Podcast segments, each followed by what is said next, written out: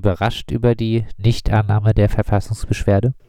Naja, muss ich erstmal klar machen, dass ähm, ein sehr großer Teil der Verfassungsbeschwerden nicht zur Entscheidung angenommen werden. Das ist nichts ungewöhnlich und die Verfassungsbeschwerde ist hier ja auch eher aus form, an formellen Gründen oder aus formellen Gründen ähm, gescheitert. Das Gericht hat entschieden, dass sie nicht hinreichend begründet wurde. Das ist auch nicht ungewöhnlich. Das äh, Gericht ähm, stellt da sehr hohe Anforderungen an die Begründung von Verfassungsbeschwerden.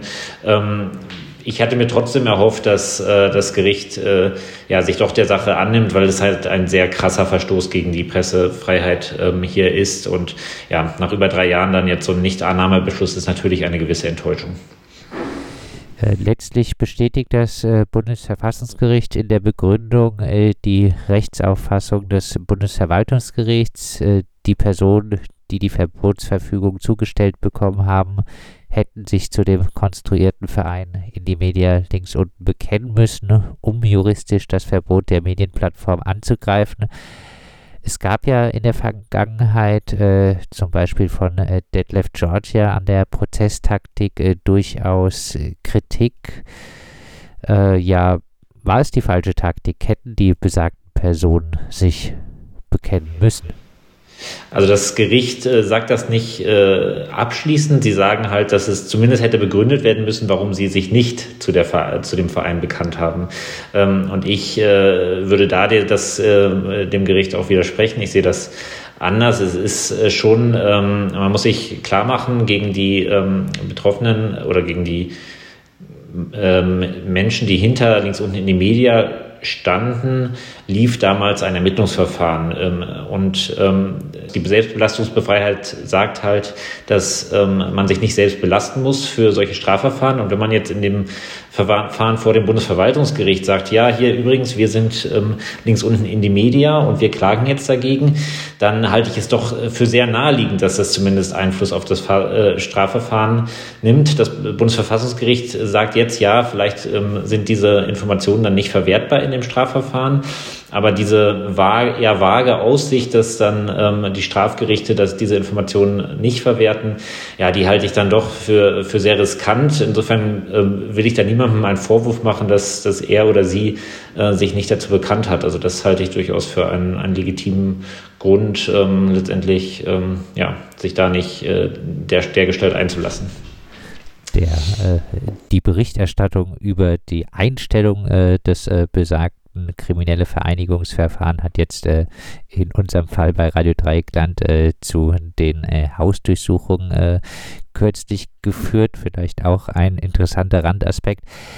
Ähm, ja, das Bundesverfassungsgericht ähm, führt weiter aus, äh, dass äh, die Verfassungsbeschwerde sich eher auf eine Grundrechtsverletzung bezogen hat äh, durch die Verbotsverfügung, äh, aber äh, stattdessen hätte angreifen müssen die Entscheidung des Bundesverwaltungsgerichts.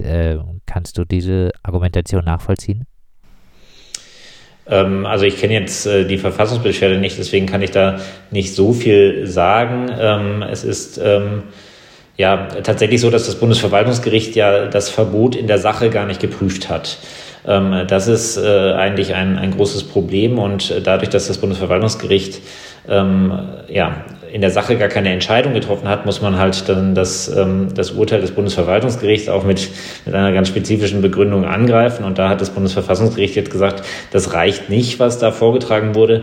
Es hat aber doch durchklingen lassen, dass es gewisse Zweifel an der Entscheidung des Bundesverwaltungsgerichts hat. Ähm, hat äh, ja, also das Bundesverwaltungsgericht hatte ja damals, ja, das Bundesverwaltungsgericht hatte ja damals seine Entscheidung damit begründet, dass, ähm, dass nicht der Verein selbst geklagt hatte, sondern nur die angeblichen Mitglieder. Und ähm, hier hat das Bundesverfassungsgericht gesagt, ähm, dass es daran doch äh, gewisse Kritik gibt, hat er auf ein paar Stellen aus der Rechtswissenschaft verwiesen, hat auch auf eine eigene ältere Entscheidung ähm, verwiesen, wo ähm, das Bundesverfassungsgericht schon mal selbst entschieden hat, dass sich auf die Vereinigungsfreiheit nicht nur der Verein selbst berufen können kann, sondern auch die Mitglieder des Vereins. Ähm, und da ähm, klingt für mich schon eine gewisse Kritik auch am, am Bundesverwaltungsgericht durch. Dass äh, die Entscheidung zur Nichtannahme endet äh, dann äh, mit äh, dem Satz über die Frage, welche Grundrechte diejenigen schützen, die ein wie hier organisiertes Internetportal betreiben, ist äh, damit äh, nicht zu entscheiden. Und äh, man kann jetzt sagen, das äh, wird wohl jetzt im Fall von äh, Indie Media links unten auch äh, nicht entschieden werden, oder?